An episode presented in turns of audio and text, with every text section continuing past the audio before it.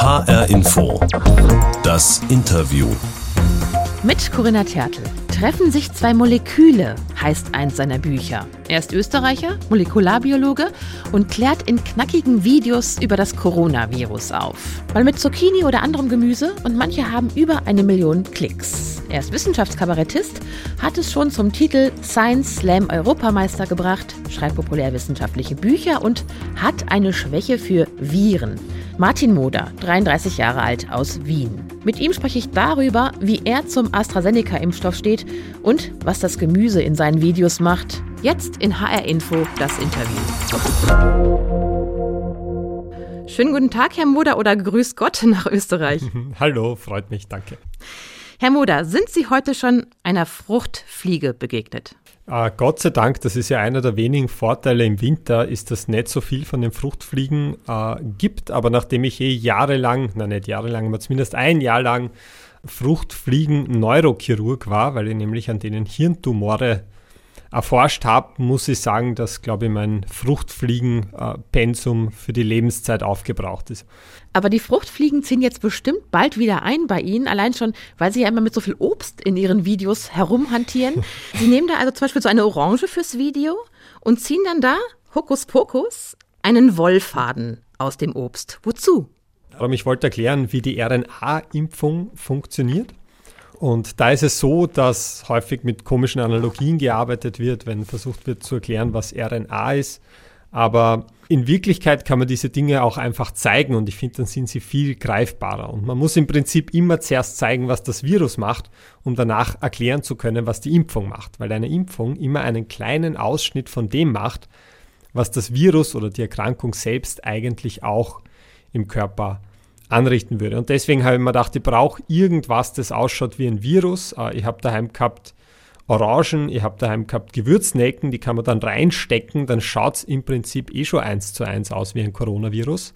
Und da muss natürlich noch irgendwie die Erbinformation rein, die RNA. Und da habe ich halt einen Zwirn oder, oder, oder, oder Wollfaden oder irgend sowas daheim gehabt. Und das mhm. habe ich dann da mit, mit äh, Brutalität hineingestopft, damit ich es nachher vor der Kamera wieder rausziehen kann.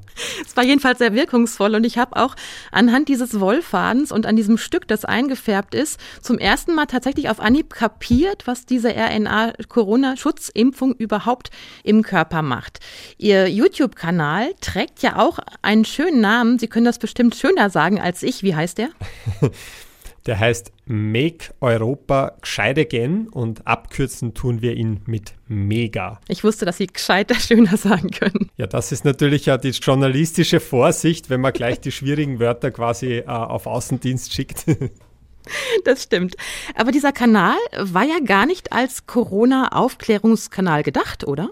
Na, das ist äh, eigentlich mitunter einfach meiner Unfähigkeit geschuldet, mich momentan mit irgendeinem anderen Thema zu beschäftigen. Also eigentlich, den haben drei Freunde gegründet, ich, die Christine und der Florian. Die Christine ist aus dem Public Health Bereich, der Florian ist Physiker, ich bin halt ähm, der Virusbeauftragte, ich bin Molekularbiologe. Mhm. Und äh, wir haben eigentlich schon lange gesagt, wir möchten mal zusammen Wissenschaftskommunikation machen, weil wir reden auch immer untereinander viel über Wissenschaft und das ist immer sehr interessant äh, und haben das eigentlich jahrelang vor uns hingeschoben, weil wir nie Zeit gehabt haben.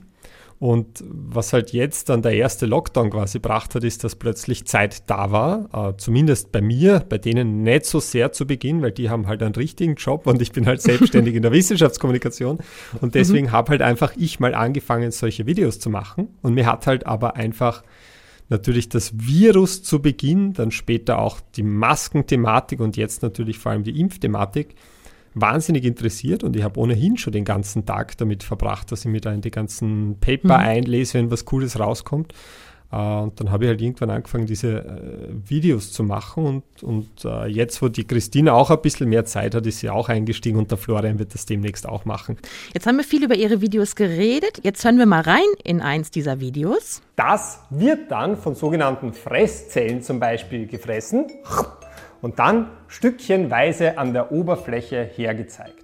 Und dann startet die Immunreaktion. Weil dann sagt diese Zelle zu einer T-Zelle, du schau dir das mal an, ich habe da was gefunden, ist das nicht ein bisschen komisch? Und dann rennt diese T-Zelle zu einer B-Zelle und sagt, du, ich habe da was gesehen, das schaut ein bisschen aus wie eine Gurke. Und wenn dann die B-Zelle sagt, oh, ich habe auch gerade so eine Gurke gefunden, dann weiß das Immunsystem, dass Feuer am Dach ist, dann werden Antikörper gebildet, dann reifen die Immunzellen heran und ich bin immun. Also in diesem Video, da wedeln Sie mit einer Zucchini herum und Ihr Couchtisch, ja, so ein, so ein runder Sofatisch, der frisst dann die Zucchini. In einem anderen Video werfen Sie auch mal so eine Spielzeugpuppe durchs Wohnzimmer. Da geht es um das Thema Fruchtbarkeit und Impfen. Das ist ja durchaus kreativ, künstlerisch, würde ich mal sagen. Welche Wirkung erhoffen Sie sich davon? Ah, ich kann sagen, welche Wirkung ich äh, davon bekomme. Das eine ist, dass wenn man damit beginnt, dass man äh, eine, eine, eine kleine Babypuppe gegen die Wand schmeißt oder wie man es eigentlich präzise formulieren müsste, ist, dass man es äh, vorsichtig hinten aufs Sofa wirft, dass einmal man nicht so schnell wegklickt, weil man sich zuerst fragt, mhm. was soll denn der Blödsinn? Und dann schaut man mhm. sich vielleicht, das ist quasi der Köder, den man auswirft, und mhm. um den Leuten im Nachhinein zu erklären, warum dieses elendige Gerücht, die Impfung könnte unfruchtbar machen, auf jeder einzelnen Ebene der Behauptung vollkommen widerlegt ist. Aber, und das ist halt leider oder, oder, oder coolerweise, je nachdem, äh, wie man das Ganze wahrnimmt, äh, eine der Gesetzmäßigkeiten von so kurzen Videos ist, dass wenn die ersten paar Sekunden nicht irgendwie catchy sind, dann ist die Wahrscheinlichkeit, dass man sich die danach folgenden zehn Minuten anschaut, nicht wahnsinnig groß. Also das ist, das ist die, die Reaktion, die ich mir erhofft habe. Äh, die Reaktion, die ich aber auch bekommen habe, ist, dass irgendein sehr konservativer Verein sie aufgeregt hat, äh, dass das so menschenverachtend ist, dass sie eine, eine Stoffpuppe äh, an die Wand schmeißt, wie sie es formuliert naja, haben. Naja, sie fliegt im hohen Bogen aufs Sofa. aufs Sofa, ne? Es landet weich am Sofa. Das hat mein Vater mit mir als Kind gemacht. Der hat mich genommen und ins Bett geschossen. Das macht man so, das ist lustig. Ähm, aber die wollten mich beim Presserat melden. Also es hat nicht jeder dieselben Kindheitserfahrungen, die sehr angenehm sein können. Aber ja, solche, solche Dinge sind es halt jetzt auch, mit denen ich mich herumschlagen muss. Und meistens finde ich es eh ganz lustig. Im vergangenen Jahr ist hier in Deutschland das Robert Koch Institut auch auf ihre Videos aufmerksam geworden im Netz. Mhm. Und einige dieser Videos laufen jetzt eben auch unter dem Logo des RKI. Übernimmt das RKI dann ihre Videos genauso, wie sie sich die zu Hause da zusammengestellt haben, in ihrem Wohnzimmer und die so gedreht haben? Naja, fast genauso. Also es ist, ich weiß, das ist auch was, was viel spekuliert wird von Leuten natürlich, denen das nicht gefällt, dass ich da über die Impfung rede. Die sagen, ich, bin angestellt beim Robert-Koch-Institut oder irgend sowas. Äh, in Wirklichkeit ist das alles ja schon fast frustrierend unspektakulär. Ich, äh, ich lade ein Video hoch auf meinen äh, YouTube-Kanal, den ich selber halt erstellt habe. Und mhm. äh, irgendwann hat dann eine, eine Dame vom Robert-Koch-Institut hat mir geschrieben, urcooles Video, können wir das verwenden? Und ich habe gesagt, ja, sehr gern. Allerdings mache ich gelegentlich ein paar Witze, die vielleicht ein paar Bubenwitze sind, obwohl ich mich eh zusammenreiße und, und ein paar Österreich-Bezüge, die man vielleicht in Deutschland nicht so unbedingt braucht. Und normalerweise mache ich auch den Gruß, den ich mir angewöhnt habe, äh, im Zuge der Pandemie, weil er so hygienisch ist, nämlich eine Begrüßung und Verabschiedung mit Hilfe vom Militärgruß. Ähm, das ist natürlich bei einem großen Institut jetzt auch nicht so unproblematisch. Das heißt, äh, wie das Ganze dann abläuft, ist, ich setze mich nochmal kurz hin, schneide die Orgensachen raus, lasse die ganzen mhm. Informationen drin und hau dann noch geschwind ihr Logo vorn rein und dann ist die Sache fertig. Das heißt, äh, wenn wir jetzt uns ein RKI Martin Moder Video angucken, dann brauchen wir uns nicht wundern, dass manchmal der Einstieg nach dem Logo des RKI ein bisschen abrupt ist. Da fehlt dann einfach ihr persönlicher Corona Salutierungsgruß sozusagen. Genau, das ist dann immer die Herausforderung. Kann ich jetzt das Video rückblickend noch so umschneiden, dass es nicht irgendwie komisch ausschaut? Aber es geht sie meistens eh relativ gut aus, weil ich ja äh, aus der Faulheit herausgeboren eigentlich diese ganzen Jump Cuts mache, wo ich einfach äh, so. jeden Absatz irgendwo anders mhm. stehe und so lässt sie das eigentlich Lego-artig zusammenstückeln und das funktioniert dann ganz gut. Und ich habe in ihren Videos auch äh, extrem viel gelernt, muss ich sagen.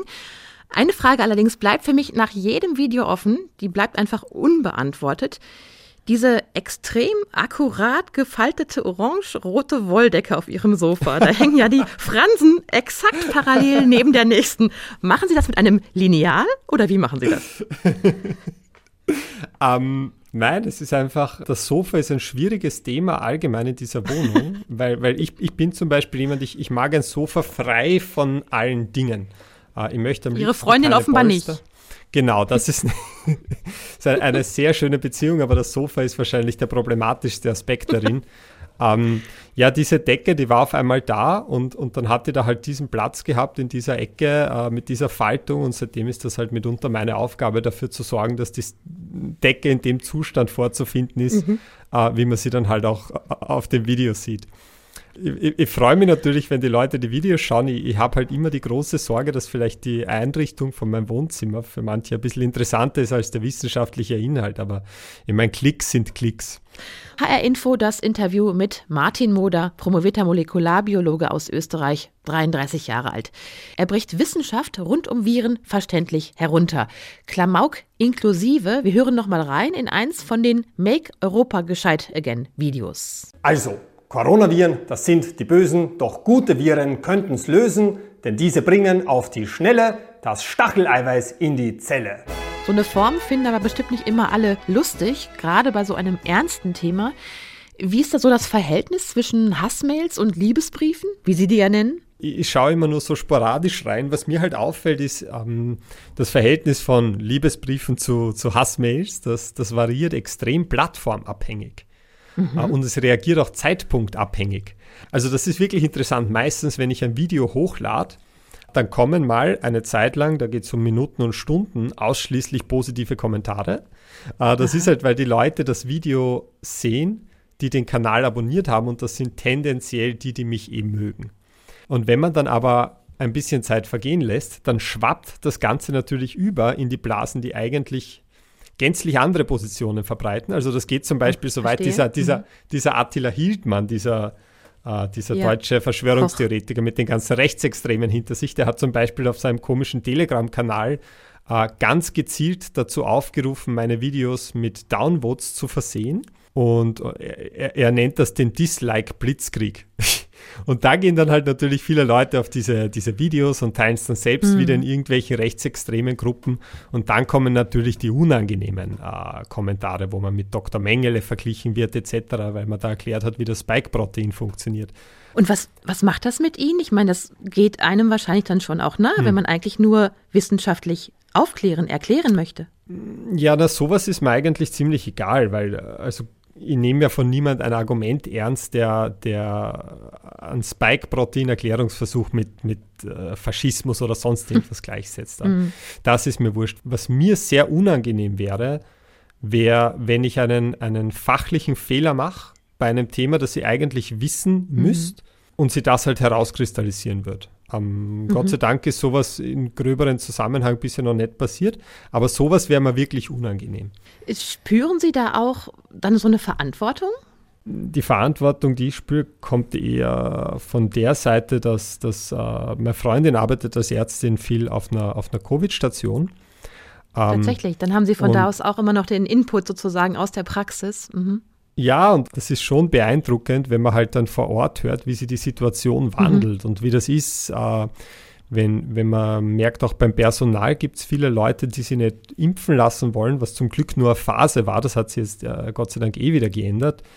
Und wie das ist, wenn Stationen so überlaufen sind, dass sie die Patienten im Krankenhaus untereinander anstecken, obwohl sie eigentlich ohne Covid reinkommen sind, etc. Mhm. Und mhm. da hat man dann schon irgendwie den Eindruck, man würde jetzt was auslassen, was wichtig wäre, gemacht zu werden, wenn es etwas gibt, das man eigentlich gut erklären könnte, wo ich aber das Gefühl habe, das ist noch nicht so wirklich gut erklärt worden, so richtig kompakt und nachvollziehbar. Das, das ist meistens die Art, wie ich entscheide, ob ich ein Video machen soll, ist meistens so, dass ich, äh, mir schreiben ja viele Leute, weil die halt auf Instagram und so, da folgen mir halt nicht so wenig. Und wenn ich das Gefühl gebe, da gibt es eine Frage, die kommt wieder und wieder und es ist dann irgendwann schon mehr Arbeit, da zehnmal zurückzuschreiben, als wenn man ein Video machen würde und das dann teilt. Das ist meistens dann der Moment, wo ich beschließe, na, es, äh, ich komme mit der Arbeit nicht mehr hinterher, ich mache ein Video und dann ist das erledigt. Herr Mutter, bevor wir nochmal genauer zum Thema Impfen kommen, haben Sie sich jetzt eindeutig einen Pausensnack verdient. Der steckt in unserer HR-Info-Interviewbox. Jetzt sitzen Sie zwar zu Hause im Homeoffice in Österreich und ich hier im Homeoffice in Frankfurt, deswegen öffne ich die Box jetzt mal für Sie. Hier sind drei Sachen drin. Zum einen eine Tafel Schokolade, zum anderen eine Orange und eine Dose Bier. Was nehmen Sie? Ah, ich nehme bitte die, die Schokolade. Die Orange brauchen Sie auch noch für Ihre Videos, nicht wahr? Tatsächlich. bin jetzt eh mehr zu den Melanzanis übergegangen, weil ich glaube, die Orange habe ich schon zu Ende erklärt.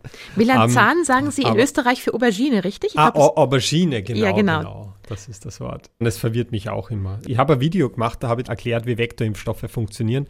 Und das war einer dieser Momente, wo ich einen inhaltlichen Fehler gemacht habe.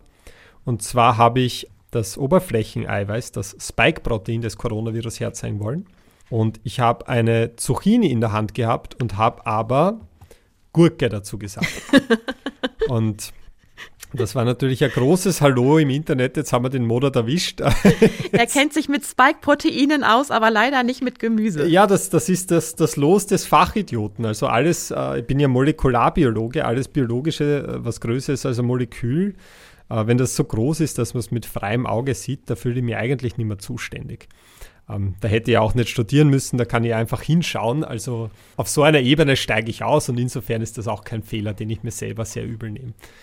Und Süßigkeiten ist ein Muss bei Ihnen. Ähm, ich habe gehört, dass äh, Sie tatsächlich Ihre Süßigkeiten wegschließen lassen. Stimmt das? ja, da habe ich lang darum gekämpft, dass ich das bekomme. Mhm. Und zwar ähm, ist die Situation die, ich versuche mich gesund zu ernähren, ich schaffe es fast nie. Mhm. Aber was mir hilft, ist, wenn ich daheim keine Süßigkeiten habe. Und jetzt ist halt so, ich bin halt nach Mödling gezogen, kurz nach dem ersten Lockdown mit meiner Freundin. Das Problem ist halt, dass sie durchaus Disziplin besitzt und ich aber nicht. Das heißt, sie kann Süßigkeiten daheim rumliegen lassen ohne sie gleich alle aufessen zu müssen. Und bei mir funktioniert das nicht. Und jetzt habe ich halt äh, durchgeboxt, dass ich mir zu Weihnachten von ihr gewünscht habe, einen Tresor. Mhm. für den nur sie die Zugangsdaten hat.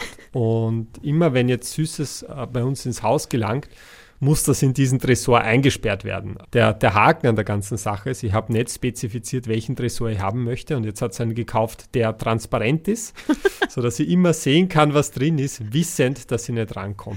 Und Sie müssen es leider auch sehen und dürfen nicht da dran, ne? Genau, ja. aber immerhin diese Schokolade in der Box, die kann ich Ihnen ja dann noch zukommen lassen. Die muss ja dann nicht in den Tresor für Sie. Sie haben jetzt gerade in der genau, Box. Bitte an meine Geheimadresse schicken. genau, so machen wir das. Sie haben jetzt gerade in der Pausen-Snack-Box eine Entscheidung getroffen. Ich habe jetzt noch fünf Entscheidungen für Sie. Und mhm. bitte um kurze Antworten. Also es mhm. geht los. Angenommen, Sie haben die Wahl. Ein Tag im Labor oder ein Tag auf der Bühne? Bühne. Zur Musik. Sie als Österreicher. Mozart oder Falco? Mozart. Mhm. Und Sie haben ja da die Berge immer ganz griffbereit in der Nähe. Ähm, lieber Bergwandern oder lieber Skifahren? Skifahren. Wen hätten Sie zurzeit lieber? Frau Merkel oder Herrn Kurz? Merkel. Zum Thema Impfen. Wer macht's besser? Deutschland oder Österreich? Deutschland. Warum? Es kann auch einfach ein Artefakt davon sein, dass ich in Österreich mehr mitbekomme als in Deutschland. Mhm.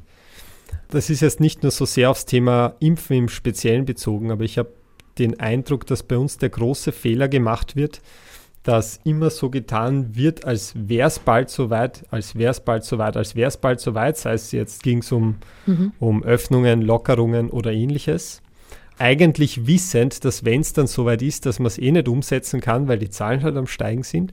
Und ich habe den Eindruck, und es kann der Distanz geschuldet sein, dass das in Deutschland besser kommuniziert wird, dass man von Anfang an so aufrichtig ist zu sagen, es wird jetzt sehr hart. Ich glaube nicht, dass bis Ostern viel möglich sein wird, äh, während man bei uns noch immer die Karotte vor der Nase quasi an der sehr kurzen Leine hält. Und ich den Eindruck habe, die Leute haben es irgendwie aufgegeben, dem zu vertrauen, dass wenn es heißt, jetzt geht es bald besser und dann dann readjustieren wir. Ähm, ich muss zugeben, das Politische verfolge ich in Österreich schon nicht so genau, mhm. weil es mir einfach nicht so sehr interessiert wie das Molekularbiologische.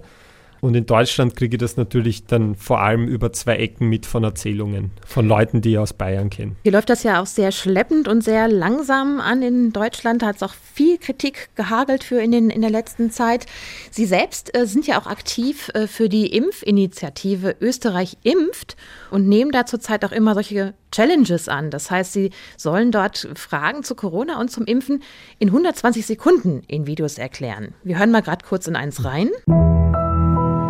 Initiative Österreich impft. Mein Name ist Martin Moder, ich bin Molekularbiologe. Ich habe in meiner Arbeit selbst immer wieder mal Viren hergestellt und finde es aber heute viel interessanter, mir anzuschauen, wie wir die Viren wieder loswerden. Jetzt ist es allerdings insofern schwierig, weil ja mit dem Impfstoff des Herstellers AstraZeneca Hirnvenen, Thrombosen und Todesfälle in Verbindung gebracht werden.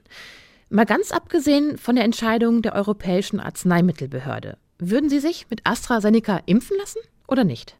Ja, sofort. Also der springende Punkt ist der, man kann ja darüber diskutieren, ob es sinnvoll ist, äh, das Impfprogramm vorübergehend auszusetzen mhm. oder nicht. Mhm. Aber das ändert nichts an der rationalen Überlegung, dass die Gefahr durch die Infektion um ein so vielfaches größer ist, als die Gefahr durch, äh, die potenzielle Gefahr durch eine Impfung. Also vielleicht nur, um das in einen Kontext zu rücken, da gibt es Zahlen aus den USA, dass wenn man wegen Covid-19 in ein Krankenhaus muss, und das müssen ja wirklich nicht wenig, dann ist die Chance, dass man dort generell eine Form von Thrombose entwickelt, ist 1 zu 6. Also das ist wahnsinnig hoch. Und mhm. auch Sinusvenenthrombosen ist etwas, das man bei Infizierten findet.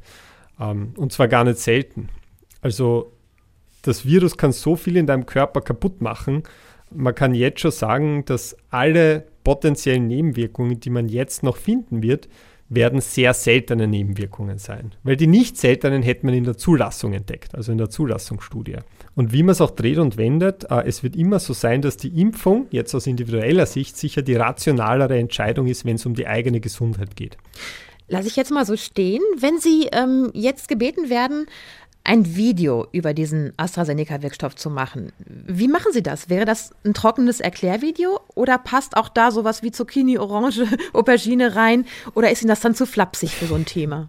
Na, ich, ich versuche ja gar nicht äh, auf Zwang da irgendwie meinen Obstkorb in die Videos einzubinden. Es ist ja einfach wirklich so, dass es äh, manche Dinge gibt, die man besser erklären kann, wenn es was zum Anschauen gibt. Es ist aber auch so, es ist ja nicht jedes Thema ist für Videos geeignet. Und die Themen, für die Videos eher ungeeignet sind, sind eher diese schnelllebigen Themen. Also mhm. gerade bei diesen bei dieser ganzen AstraZeneca-Debatte hat man halt gemerkt, da kommen halt jeden Tag neue Daten und neue Einschätzungen. Und da hätte es jetzt wenig Sinn, uh, so ein Video, das ist ja Arbeit, da muss ich ja lang recherchieren, da muss ich skripten, da muss ich das filmen und schneiden. Bis ich das fertig hätte, wäre schon wieder so viel passiert, dass das gar nicht mehr aktuell wäre. Also da ist ein Tweet, Twitter ist da sicher etwas passenderes. Ein Video würde ich eher zu Dingen machen, die zeitlos korrekt sind. Und da ist Video sicher das richtige Format. Aber wenn es jetzt darum geht, zu sagen, wir listen irgendwelche Nebenwirkungen auf und setzen die Zahlen in Kontext, da haben wir halt mehr Zahlen und bessere Zahlen in einer Woche. Ich weiß selber zu wenig, als dass ich das Gefühl habe, da könnte man jetzt was Sinnvolles dazu sagen. Da muss man einfach warten. Und wenn ich halt nicht, nicht viel Sinnvolles drin sehe, dann, dann sage ich meistens gar nichts. HR Info das Interview mit Dr. Martin Moder, 33 Jahre alt, aus Österreich, Molekularbiologe, der nicht müde wird, in der Corona-Pandemie Fragen und Fakten rund um das Coronavirus verständlich herunterzubrechen und Fragen zu beantworten in Videos, in Podcasts oder jetzt hier im Radio.